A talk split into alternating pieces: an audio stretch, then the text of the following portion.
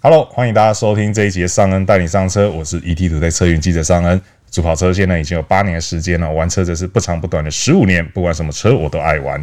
节目的一开始呢，先为各位介绍今天的特别来宾哦，这一位呢是有超过十六年资深经历的汽车媒体人，To Game 上有车赏媒体执行长，汽车谈话节目的固定来宾叶玉忠小叶。上午好，大家好，又来上车啦。 对，终于这个在警戒降回二级之后哈，我们对又终于可以恢复正常的这个进棚录影了哈。对啊，然后可以来跟，重点是可以跟小叶一起来冷小伟不如我们就先来快筛吧。 现场捅鼻子给大家看。好了，其实是因为这样子啦，就是因为大家都知道这个防疫警戒在七月接近底的时候降回了二级嘛，嗯那其实在在在早之前也还有这个微解封嘛。那因为在台湾车是在五月全台三级警戒之后啊，可以说到受到非常沉重的打击哦哈。确实，因为五月和六月这个销量真的看起来是惨兮兮的啊、那在七月的这些微解封啊和降级措施之后啊，看起来台湾车市的销售好像露出了一线曙光哦。因为从新车挂牌数比六月份成长了三十六点三趴哦，就可以看得出来哦。那另外一方面呢，具有指标意义的这个 Toyota 准新神车 Corolla Cross 哦，也终于摆脱了阴霾哦。它的月销量呢回升至三千台以上的正常水平哦。那究竟呢，七月份台湾车市哦是真的回温了，还是只是小小的回光返照呢？那今天就由老司机来带大家深入分析哈、哦。好，那在一开始呢，先跟大家报告一个这个整体的数字啦，哈。七月份台湾车市的总挂牌数呢是来到了三万八千零六十四辆哦。那在提供作为参考是六月份是两万七千九百三十辆哦，所以其实成长了大概是有将将近一万多台的这个幅度。哦那以百分比来算的话呢，是成长三十六点三趴嘛，但是呢，比去年的同期是衰退了十三点四趴哦。那而且大家要注意一件事情是，呃，台湾车是最淡的民俗月，对，即将在八月八号父亲节当天正式进入了农历七月一 哦。切都是父亲的阴谋。 不过也好了，这个大家就不要到处乱跑嘛。现在这时间也不适合到处乱跑，在家里好好帮爸爸过个父亲节嘛，对不对？对买台新车送他好像也不错。这样父亲节压力也太大了。那因为为什么特别提民俗月？是因为呃，在我们录制的当下，其实已经是就没几天就要进入，就这个周末就要进入这个民俗月了嘛。所以其实对呃，真的想要在拉抬销量啊，做最后的这个第一波销量出来，其实看起来好像也来不太及了。 对，不过我觉得这几个数字有可以跟大家参考一下，是因为像我们知道，从刚才上跟我们讲的是，相较六月是进步很多，对但是相较去年七月还是衰退。对，但是因为大家记不记得去年疫情发生的很快，但是台湾真的做的还不错，对所以下半年大家的消费信心就回来是，而且大家开始为了弥补上半年的衰退，就是开始加码。对，所以下半年，尤其是在七月份的时候，我相信销量一定比今年七月来的好，因为今年七月大家还在三级、二级中徘徊嘛，对，消费信心绝对是有影响的。是不过我相信后来会更好。是另外一个是。去年也是因为我刚才说的原因，在下半年也是有点无视民俗月以前的禁忌啊对就开始在加嘛，所以对民俗月也蛮多车厂不客气的推出新车也好，推出一些促销的加码，所以我相信今年民俗月可能会有比去年来的更多的加销售力道，是因为我们五六七都明显受影响嘛，是所以很有可能在父亲节替爸爸趁优惠买一辆好车是绝对不是说开玩笑的啦，是嗯，绝对有可能。对，因为这个要补回之前的进度哦，所以相信各大车厂的这个促销力道应该会比过去的七月来的更用力一些。报复性购车，是没错。那再来呢，跟大家讲一下这个品牌的前五哦，因为我们今天呢会跟大家盘点前十大销售的新车哦。那品牌的部分，我们这边就先跟大家讲哦。在第一名呢，当然不意外的还是 Toyota。那比较好的消息是，它终于回到万台的水平了哦。Toyota 在七月份呢，总共卖出一万零三百零三辆新车哦，比六月成长六十三点六趴哦，但是呢，还是比去年同期衰退了二十一点五趴。那第二名的话呢是 Honda 哦、台湾本田的部分哦，在六月份卖出两千五百二十五辆新车哦，比六月成长了九十七点二趴哦，这个快接近翻倍了， 我有没有看错啊？ 但是呢，还是比去年同期衰退了二十九点八趴哦。对，那第三名的话是福特哦，福特呢在六月份卖出两千三百七十八辆新车哦，比六月成长六十四点一趴，不过呢，也还是比去年同期衰退了十九趴哦。那第四名的话呢是 Lexus 哦，那 Lexus 在六月卖呃在七月卖出两千两百七十六辆新车，比六月成长三十六点七趴，但也还是比去年同期衰退了十三点五趴哦。那第五名呢，则是 Mercedes-Benz 哦，宾士的部分哦，在七月份呢卖出两千一百八十六辆新车哦，比嗯，他怎么跟大家反过来？它比六月它的的比六月份衰退十一点四趴，哦但是它比去年同期成长八点八趴哦，真的蛮有趣的。因为呃，两个嘛，就第一个是 Lexus 又再一次单月超车宾士，超过冰室。对，这个就是一个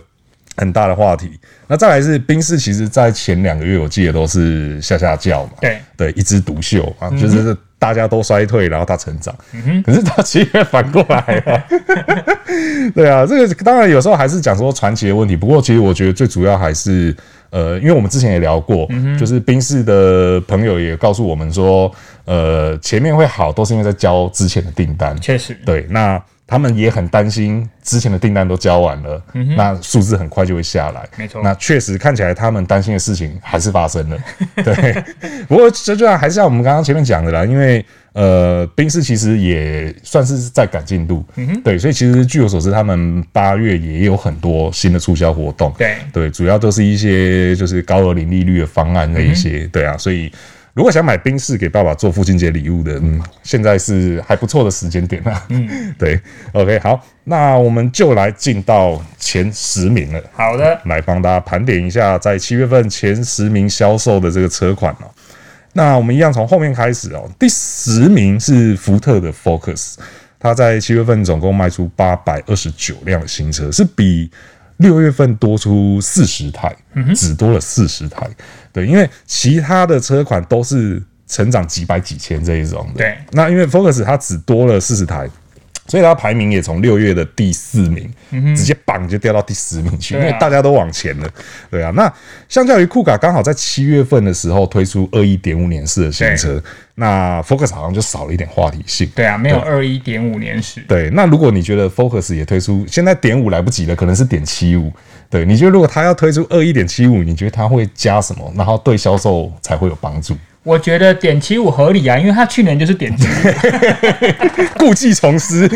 去年就是二零点七五年式嘛，对对不然后针对车型的编程都做略做调整。所以我觉得今年不无意外啦，以福特现在这么高弹性，那我觉得比较有可能，第一个就是车型还在重新做，就之前是比如说四门的入门增加一点啊，或是五门的车型再调整一点，今年很有可能也会依照从去年二零点七五年是到今年二一点七五年是的中间，到底消费者做出了什么改变，或是消费习惯做什么不同的调整，他们也会很快的做出调整。不过之前有一个说法是说，他们很有可能会引进呃，就是他们 Wagon 的一般版，哦，对，就是 Focus Wagon 的一般版，但我觉得机会不高啦。对，因为因为他们已经有 SLS 这个版本了嘛，对不对？那还要再推出第三个集具，让大家真的有这么多喜欢买 Wagon 的消费族群，在这个百万集具，我倒是蛮打上问号的。但是有时候再想想说，他们今年还能推出什么二零点五年式的、二一点七五年式的车型？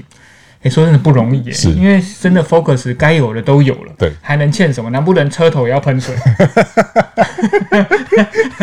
跟酷咖一样，对我头尾都喷，诶、好像可以考虑一下。 感觉这个模组不难嘛， 对对啊不对？就是三百六十度环景以外，我原厂就给你嘛，对对不对？然后还有车头可以用喷水去让车头的摄影机比较不容易受到天气的 影响。是，诶，这个可以给他们参考一下、哦。诶、哎搞不好我们可以期待看看这接下来九月，如果他说二一点七五，应该要在九月初嘛？对对， 21.75九九月或对十月的时候，对对啊，我们就来看看到时候 Focus 的车头会不会喷 水。这是小叶提供给福特六合的一个建议哦。如果真的想不到加什么的时候，你就让他车头喷个水。如果真的喷水，我觉得这个利润要分我一点啊。 呃，好，然后那因为看起来真的 Focus 也东西都很齐了啦，对啊所以如果不是一般版的微梗，那大概就车头喷水了，对啊，不然的话好像真的也还没七百办法二十度环境，不要再七百 二，你是要看到哪里去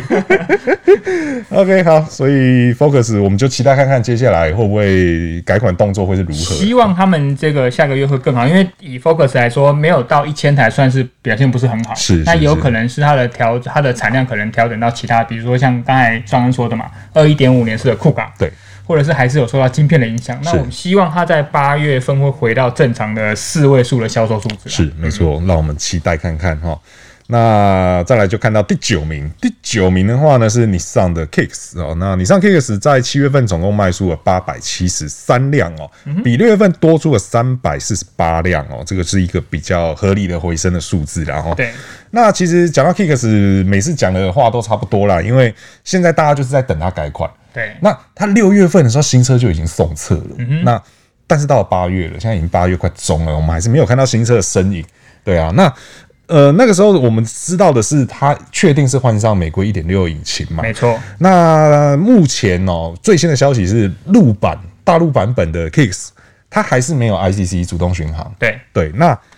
你认为哦，现在哦，连 Fit 都已经给你 Honda Sensing 的情况下、嗯哦 Kicks 这种车台规的 Kicks 有没有可能跳脱陆规的规范，然后给它加上 ICC？我觉得一定要嗯诶、不过它有可能是它不一定全车系都有，是对，或许在入门跟高位车型可以用 ICC 做一个价格的区对分，。至少你要你还是有得选这样。对，而且你看，我都已经用了一点六升引擎，相对于导入像我们之前说的 ePower 那个，相对来说成本比较低的是动力更新。如果你再不把这个 ICC 加上去的话，我觉得这个还蛮危险的，因为你的对手相对来说，其实 CUV 这个级距来说，这个 ICC 也就是我们说的 ACC 嘛，其实多数都有了。对，如果你再不加上去的话，或就像我们刚才讲的，或许你入门可以一样压在之前，比如说七字头以内，一样会有一个没有 ICC 的版本，我觉得可以理解。但如果你高阶将近八十万的车型还没有这个的话，不好卖。嗯，嗯，因为我会提到 Fit 是因为。大家也知道，现在是 Fit 改款嘛，嗯那接下来没意外应该就是 HRV 改款了。对，那 Fit 改款它都已经就是破釜沉舟了，我就是要给你 Honda Sensing，我就是要给你完整的这些系统毕。竟价格都到对，这价格都拉起来了。 对啊，就是那个屏东进口 嘛，屏东出口，台北进口。 对，那因为 Fit 它都这样操作了，我觉得 HRV 它会循一样的模式，其实一点都不意外。不意外。而且 HIV 的价格定位应该会再高于 Fit 一点嘛。是是对是啊是，所以如果说当对手全部都已经有这些东西，但你没有的时候，那就真的是一件很危险嗯他的事的情。对手就是 Toyota CC 嘛，是然后 Honda 啊刚才说的 HRV HRV，对所以你的 Kicks 如果再没有的话，除非你来个五字头啦，对对对对对对对对啊，不然真的会不好卖。对，就是你可能都你的战场就要拉到别的地方去了，你不能跟这些车款是直接硬碰硬这样。嗯而且 Kicks 来说，对你上是一个主要销售主力了。是对啊，如果你再不加码一些战力的话，我相信你上在下半年会很危险。是没错，好，所以我们就来期待一下这个小改款的 Kicks 到底会不会把这个主动定速 ICC 给加上去哈。那再来，我们就来看到第八名哦。第八名的话是 Toyota 的 Yaris 哦。那 Yaris 在七月份呢卖出九百二十二辆哦，比六月份多了三百五十九辆哦。对，那虽然多了三百五十九辆啦，不过它的名次其实很微妙，它没有变化，它还是停在第八名。嗯对啊，那 Yaris 真的好像也没什么可以讲的，不如我们就来讲讲最近你有试到 GR Yaris 吗？你也有试到吗？我试到啦，你也有试到，对啊我也有试到啊。对对对对对不过因为嗯我我那个时候试的是还是一百八十五万的价格的时候，啊。对，就是前几天才公布是对一百七十九对万，对哎杀对了对，六万元。对对对对，所以我们如果有拍影片的话，基本上那价格都是讲错的。我有哎、所以我一影片第一开始就先把手机上的日期说，我现在是还没有发表，大家不要怕我。 学起来，我现在正在为这件事情苦恼，因为我就里面我就讲一百八十五万，而且我重点是我讲的不是预售价，我讲的是建议售 价，哦，真的、哦，啊我就发现 OK 看死了，我讲错了。就先道歉啊。对，哈哈哈哈哈哈！好，那我影片开头我就先道歉。对对呃先道歉，OK。那你觉得如何？你觉得那个开起来的感觉？我真的觉得这个是一个现在这个时代的恩典，嗯哼，就是因为以后不会再有这种东西了。对你在开的当下，你会不会心里一直有那种想法？我其实有听到几个说法啦。一开始有人就说，哦，他们就认为丰田蟑螂会被被塑造成这个时代的本田中一郎。 啊我想说，哇哦！但我开了之后，一开始在还没有开之前，你会觉得对这个价格跟整个车的质感打上一个蛮大的问号。是但是我开了之后，我完全可以理解它的价值在哪里嘛。是就是你只要开起来的时候，你在奔驰啊丢进弯道啊，用力出弯出那个加速度，你就觉得哦，它的价值在这里。是，那可是我觉得另外一方面，它的话题是因为它是因为 Toyota 出了这种车，，对对对，因为跟它的原本的品牌形象反差相当大。因为是毕竟从 WRC 的战场投入量产，其实欧洲车厂都做过很多，是只是台湾没有进。对那 Toyota 进了，所以大家觉得哇，很厉害。但是对我来，对我这个四十二岁的大叔而言，是一百七，呃算一百八十万好了。要不要买这一台车？确实，我是蛮打上问号的。嗯就我我那时候在影片，我自己的影片，我就举个例子说，如果你今天去吃一个牛排是一千，算一千八百块，你如果只对肉质有要求，其他我都不 care 的话，那你可以买这台车。哦那如果你还是会希望，诶，好一点的前菜、甜点来个完美的收尾，再来个 espresso 多好。对那餐厅的这服务人员啊，颜值也要注意的话，那我觉得这台车你可能会问好。嗯，对不对？就是我觉得还是要看你对于驾驶乐趣的坚持，跟对其他的产品的质感要求的权衡到哪里。对，当然，从这个驾驭乐趣来说，这台车没有问题。是但是，当它到一百八十万这个级距的时候，你会不会想要更多？那我觉得这很重要。对我大概可以理解你的讲法，因为我那时候开完之后，我也是觉得这车开起来真的很好玩，没有话讲。对，但是像比如说你刚刚提到了好一点的前菜啊，然后甜点什么这一种对。我就有还蛮深的体会，因为我开完一整天之后，我那一天早上出门的时候是没有下雨的，对。然后因为我去西滨拍，那西滨的路比较烂嘛，对，开过去的时候稍微就有一点点感觉了。那到我要回程的时候，那回程的时候下大雨，对，就更有感觉了。啊感觉因为是嗯因为我就会认为这部车开起来很好玩，但它没有办法每天开，对，因为它的它把它的心力全部放在性能表现上这些东西，但是对它的隔音跟舒适真的就稍微差了那么一些些，没错。对，它的声声音各种声音传到车子里面都是非常明显的、非常直接的。对对，那当然也不意外，是因为它用了很多轻质的材料。对嗯比方说像它的门板就是铝合金的，对，它关门车顶，对碳纤维，它关门的声音是完全不一样。因为近年 Toyota 的车关门的声音是算是呃越来越扎实，我们不敢说非常扎实，但是有越来越扎有提实。升啊，对，那但是这一台关上去就是那种。真的是铁皮的声音，对，可是它的门真的很轻，就跟你铝合金门 家里的那个门窗一对样。啊对对对对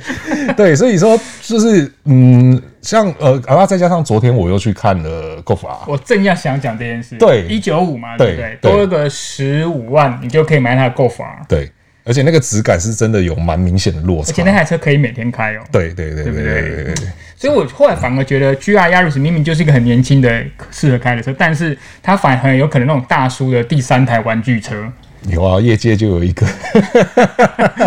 我们的这个爱大，今天才交车，在我们录音的当下，今天才交车，对。啊，，好羡慕真的好羡慕。对啊 他的 Yaris 传说要继续续写下去，这个， 嗯，我们就不这不便好不便再多说这个传说是什么了，知道人就知道。OK，好，所以说这个亚瑞斯的部分呢，它排在了第八名哦。那但是呢，大家最近目光都是在 GR Yaris 身上哦，所以跟大家小聊了一下，到底我们两位认为 GR Yaris 是一个什么样的什么样的车款哦。好，那我们接下来就往前来到了第七名哦。第七名的话呢是 Lexus 的 NX 哦，它在七月份呢总共卖出九百四十一辆哦，那比六月成长了两百七十四辆哦。那 Lexus 也可以说是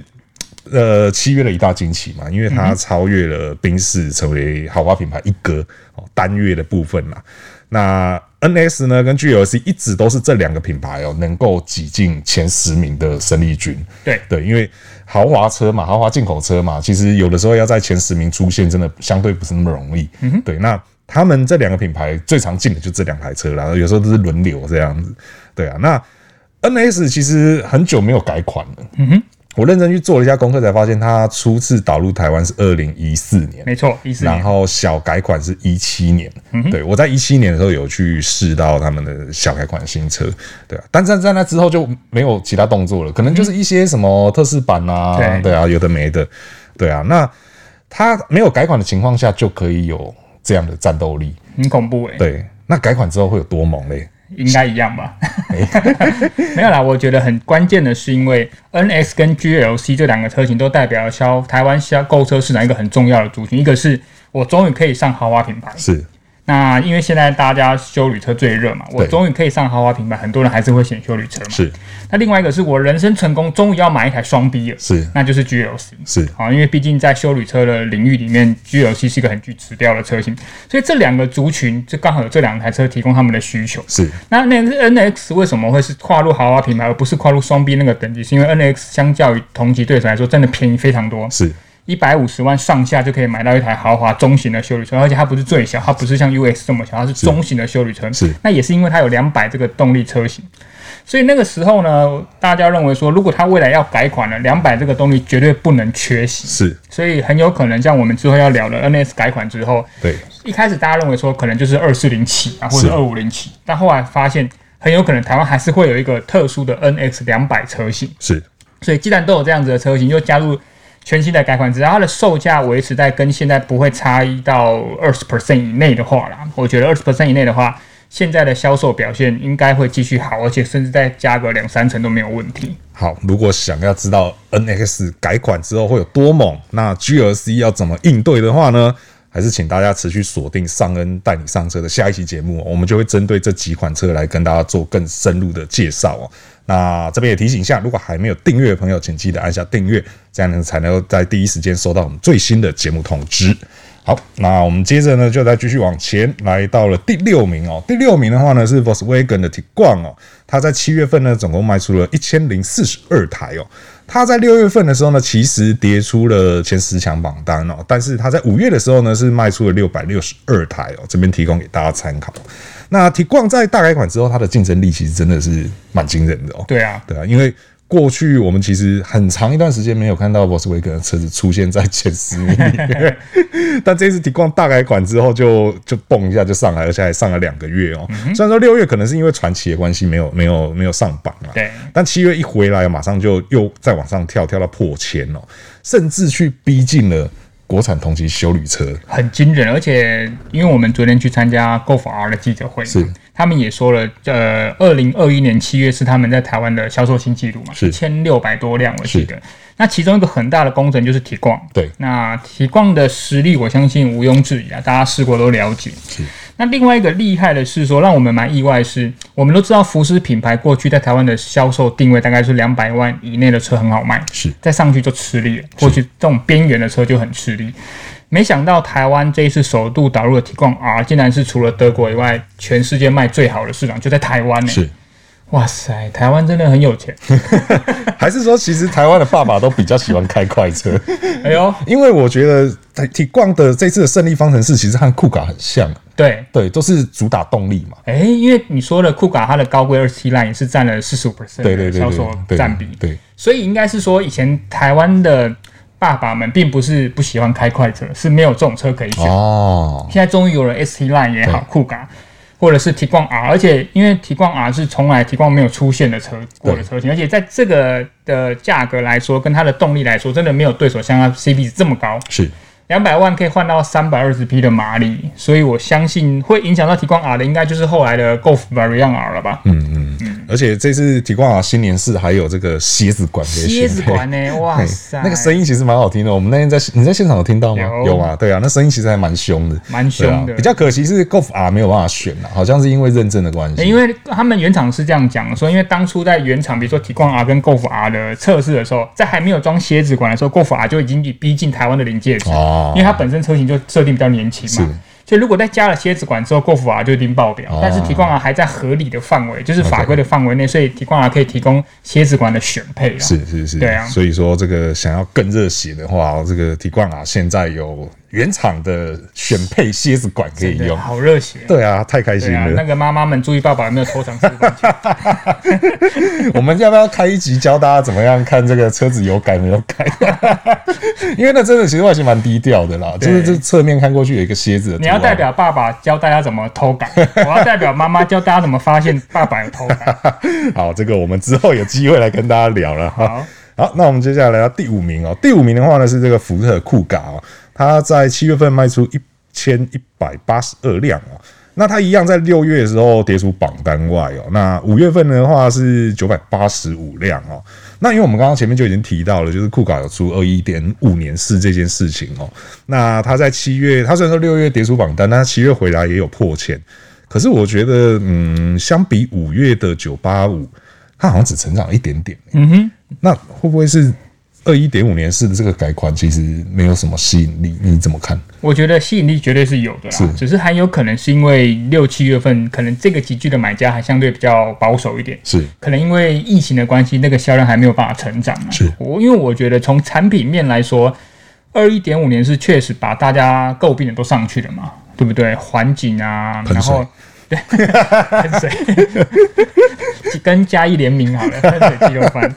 对啊，然后三百六十度环节就是原厂给你的，是然后加上安全的一些进化，对那价格面我觉得倒蛮合理的啦，是就没有增加非常多，所以它的销售能量不能出来，有可能是因为疫情的关系是啊。那就像我像之前讲，像我觉得 Kicks 原本也应该找出来，他们可能想要避开这一波疫情，可能把它往后延一点，让大家都可以正常出来看车、赏车的时候。再正式推出，或许比较不会被影响它的整个销售能量。嗯，也是，对啊，所以就还是老话啦哈，希望疫情赶快过去，大家都可以安心的出门去赏车啦。真的齁，对啊，好，那我们就来到第四名。第四名的话是 Honda CRV 哦，它在七月份卖出了一千三百二十辆，比六月份成长了六百七十辆哦。那国产的修旅车之争哦，在六月份库卡跌出了前十名之后，哦现在看起来 CRV 应该是稳了啦哦。对对啊，因为两者在年度累计销售已经拉出超过大概两千台的距离了、哦。对，那就算酷嘎改款二一点五，好像 CRV 也觉得嗯没关系啊，劳心宰宰啊对你就改啊，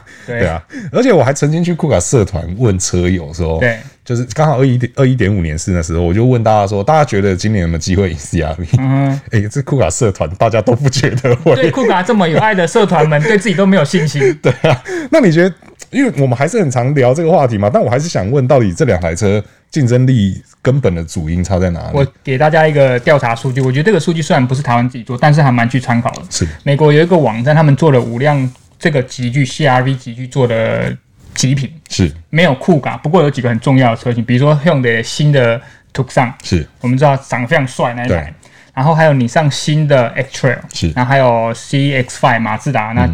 他把这还有当然还有 CRV 跟 RAV4，他们做了一个完全的极品之后啊，这里面其实 CRV 是相对最旧的，是二零一七年就就就出来了。对，那没想到 CRV 还是拿第一名，还赢过土上或者是全新的 X Trail，就是因为他们的原因就是说它的空间的优势跟零碎的空间的运用。就算是其他车型在二零二零年推出或者二一年推出，都还是没有办法像 CRV 这么贴心，这个是买家相当重视。虽然说 CRV 的控台的仪表可能旧了一点，车机可能旧了一点，哦，那个 Honda Sensing 也开始慢慢的跟上对手，跟不上对手的一些细腻度，但是家庭买家看到空间就 OK 了。是，对啊，所以这个东西确实是他们当初在设计的时候，这一直一直是汉达的优势嘛。对，在空间面的高度利用，所以其他品牌如果你真的要跟 CRV 捉对的话，真的是空间的利用真的是很重要。那这一点一向是酷卡的弱势，是是是是，所以 CRV 还可以稳占销售龙头，哎，不意外啦。对对对啊，对，好，所以说这个酷卡车友们大概也可以理解啦哈，就是因为你我相信有去买酷卡的人，应该同时大部分也都有去看过 CRV，对啊嗯你一定说是这几台车在比较嘛，对啊，是真的，大家可能看过车之后就可以理解说为什么 CRV 会对这么热销，然后跟酷卡有这么大的差距哦，确实。对啊，那因为两个就是不同的方向嘛，你要性能热血就酷咖，那你真的是家庭取向居多，你要载比较多东西就是 CRV，没错对啊，所以说他们的根本的差异大概就是在这边哈。好，那我们接下来就来到第三名啊，进入到前三强。那前三强一样不意外啦，都还是都是 Toyota 啦，那甚至连名次都没有 变，对，但数字上有蛮微妙的变化，就是了好第三名的话是 Toyota 的 Corolla Artis 哦，那它在七月份呢，总共卖出了一千四百五十六辆的新车，比六月份成长三百七十四辆哦。它的成长幅度其实就跟前面这些车大概都差不多嘛，就是三三五百这样子。嗯哼，那名次不变，然后成长幅度也和总市场的走向也都差不多嘛。嗯哼，再怎么分析好像就是这样 子。阿迪斯已经讲到快没东西可以讲，但我觉得最近有一个比较微妙的事情，我觉得可以借这个机会来聊，就是 Toyota 在油电车部分的操作策略。对对，因为 Prius 已经只剩下 Prius Alpha 跟 Prius PHV，嗯，对，而且 Prius Alpha 也直接讲了，就只卖到九月而已。要下台一鞠躬了。对，那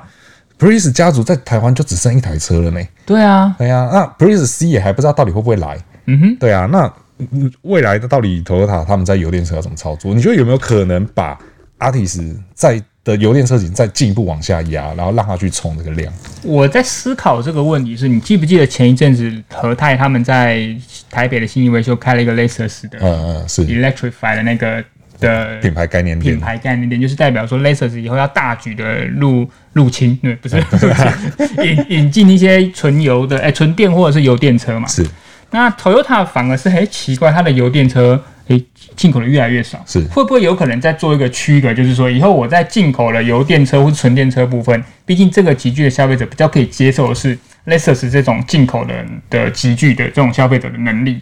那在国产的部分，我就尽量把就在 Toyota 的部分，我就尽量把这种油电的选择，把它变成国产化。就是像刚才上安讲的，在 Altis 的油电版本，可能让它更多的车型选择。那进口可能就剩下 Prius 而已，因为毕竟 Prius 它没有国产嘛，所以可能在在 Toyota 的部分，我把油电的主力会慢慢的放在国产。那在油电的进口的，可能就慢慢的放到 Lexus 这一区块，这是我自己的猜想。但以目前的动态来说，好像还蛮有这个味道的。对，因为就是 Prius 瞬间就只剩下一个车型，而且其实 Prius PHV 我觉得蛮有趣的，因为它的价格一直在调整。对啊，对，从最一开始好像要一百五上下吧，对，然后到现在一百二十多、一百三就有嗯一直在往下走。对对对，而且它还时不时会推出一些很杀的促销，像最近好像是那个旧换新对，九因十为它之九前万有，出一个九十九点九万的对对对入门版本嘛，对对对对啊，对对对之前没有的入门版对对对本，对代表说他们希望在百万内就可以让你买到进口的油电 Toyota。对，而且是插电式的油电动力。对啊，那个油耗真的很惊人。对，那很惊人，而且那啊我觉得那个真的是现在当下的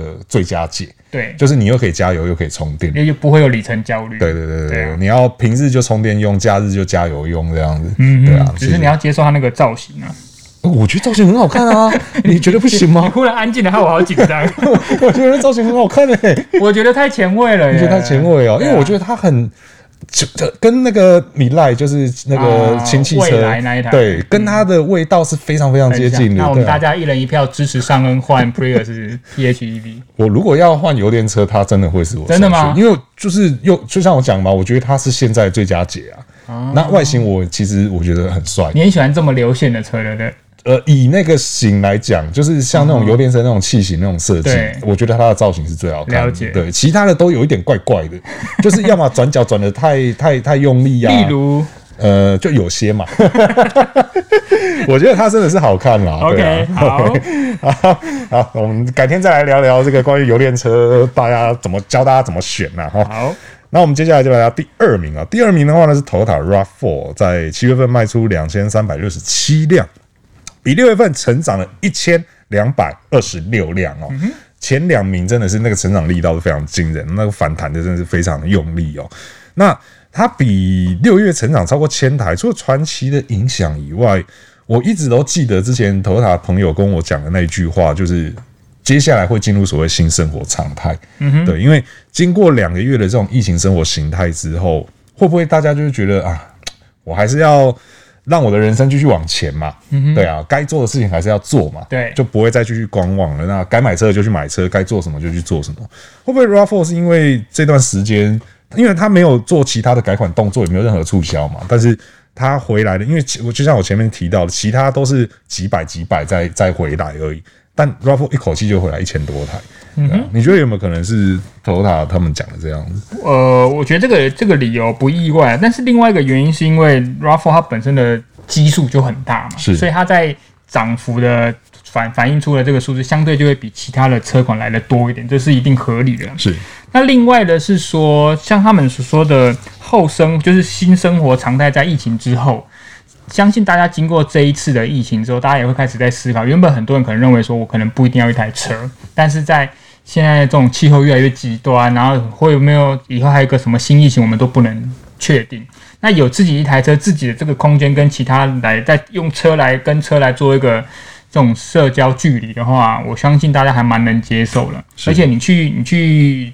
呃那种电电商的销售平台上，你可以发现，在车内很多这种在车内生活的东西就慢慢 的应运而生，例如方向盘、餐桌。，对，哎、我最近好想买那我个，也觉得好想买。对啊我在车内吃饭好麻烦、哦，，可是因为我我不还是不太能接受在自己车上吃东西 所以都到别人这样子。我就想说去租，我怕不要乱交。对，所以不不得不说，就是如何在车内过好自己的生活，跟其他人隔绝，这也对是真的是疫情后生活的一个观察点是。对， 是因为我现在是真的觉得，因为我到现在我还是尽可能避免不必要出门啦。但是如果有出门的话，其实对我来讲，最开心的时候就是回到车上之后，对，安心 感 因为回到车上第一件事情就脱掉口 罩，因为我车子都只有一个人一啦、个人对，所以回到车上第一件事情就脱掉口罩，就啊，终于可以呼吸了，大口呼吸对，真的。OK，好，那我们接着呢就来到七月份的冠军了。七月份的冠军呢，完全不意外哦，是 Toyota Corolla Cross 哦，总共卖出了三千两百八十七辆哦。那它的成长力道呢也是非常惊人的、哦它比六月多出了一千四百六十一辆哦。那因为说真的，三千才是 Corolla Cross 的正常表现，正常能量发挥。，嗯对，因为他们也是要赶进度嘛，今年要卖四万嘛，现在稍微有一点点小落后，但是这一波好像又稍微有赶回来了一些对。对啊，那 g o r a Cross 其实到现在也快将近一年了哦，嗯在两个月就满一年了。我觉得比较有趣的是，它最近开始陆陆续续的卖到一些其他的市场去啊、哦，因为本来这个是算是东南亚地区的战略车战略款嘛车型，对对，但它因为真的反应太好了，所以它陆续又推到其他国家去了。像目前在日本和美国的车型都有 c o r a Cross 可以买，嗯哼。那最特别的是日规车型有了电子手刹车，对，还有 Auto Hold，嗯哼，对。那油电车型上也有 E4 的电子四驱，我觉得那个 E4 电子四驱我们就先不提了，应该因为还好对，因为日本本来就有很多车是对有四轮驱动的，北海因为道的关系嗯对他们又所谓的北海道式样、哦。那我觉得比较有趣的是电子手刹车跟 Auto Hold，你觉得这个？因为算一算，可能台湾 c o r a Cross 也差不多要小改款，对，你觉得会不会在小改款的时候给它加回来？因为它当初上市的时候，很多人在讲这件事情。我觉得相当有可能就是喷水，不是？ 不要再喷水了又又喷水，好好好，它见边哎对。其实我们去收纳一些这台 CC 哦，我们简称 CC，在上市之后大家的一些诟病的一些小缺点，虽然说它真的已经不错了，卖的那么好，就是一个很大的证明。是几个关键就是刚才上任说的手刹车嘛，对，它是脚踩的手刹车，这个确实对于现在消费者来说，它不是一个很习惯的东西，是甚至还还甚至还有人提醒说，如果你借亲戚朋友开，要告诉他这啊件事啊情。啊！对对对，真的是。对啊，不然他就当离合器踩。你哎怎么弹不回 来？对，这个是其中之一。那另外一个就是 auto hold，因为这个跟电子手刹车会是相辅相成的东西是，所以我觉得这个是一定要改回来的啦。是因为这个国外不是没有，而且这是消费者第一个诟病的事情。那第二个诟病就是隔音，因为这台 CC 跟酷卡一样，他们会不同车型会有不同的隔音等级，哦，对，在汽油版跟油电版的隔音等级是不一样，尤其是在轮拱的部分。那很多消费者说，因为它那个 CC 的轮拱特别大，是然后跟轮子的距离又够远，是所以它那个共鸣声在一般汽油版让你有点受不了。是所以如果这一个也可以针对隔音的部分加强，再加上这个电子手刹车再加上去的话，我觉得很有可能他们会在今年是目标调整。如果今年没有这么顺利，或是有点惊才达到四万的话，那可能明年就要做这个程度的调整了。是，所以我们可以来期待一下哦，这个 g r a Cross 如何再变得更猛哦。那如就何大家先不要买啊， 哎，不要这哦样子。不能这样。 该买的还是要买，好不好？你看现在一上车就可以脱口罩，多开心啊！赶快去买，赶快去买。OK，好，那以上呢就是我们今天呢跟大家来回顾分析了一下这个七月份的台湾车市销售前十强哦。那不知道大家有没有在这里面就是是加一的一份子呢？对啊，因为我想这阵子应该是确实真的蛮多人买车的啦，因为就像我们讲这个后疫情时代新生活的关系哦。好，那以上呢就是今天的节目哦。那如果说对我们节目内容有任何问题或者有任何意见的话呢，都欢迎在留言提出来，和我们一起讨论哦。那如果还没有订阅的朋友呢，请记得按下订阅，这样才能够在第一时间收到我们最新的节目通知。那如果觉得我们节目内容不错的话呢，也请不吝给我们五星好评，这会对我们有很大的帮助。那我是尚恩，哦 我是小叶我，们就下次再见喽，拜拜拜拜。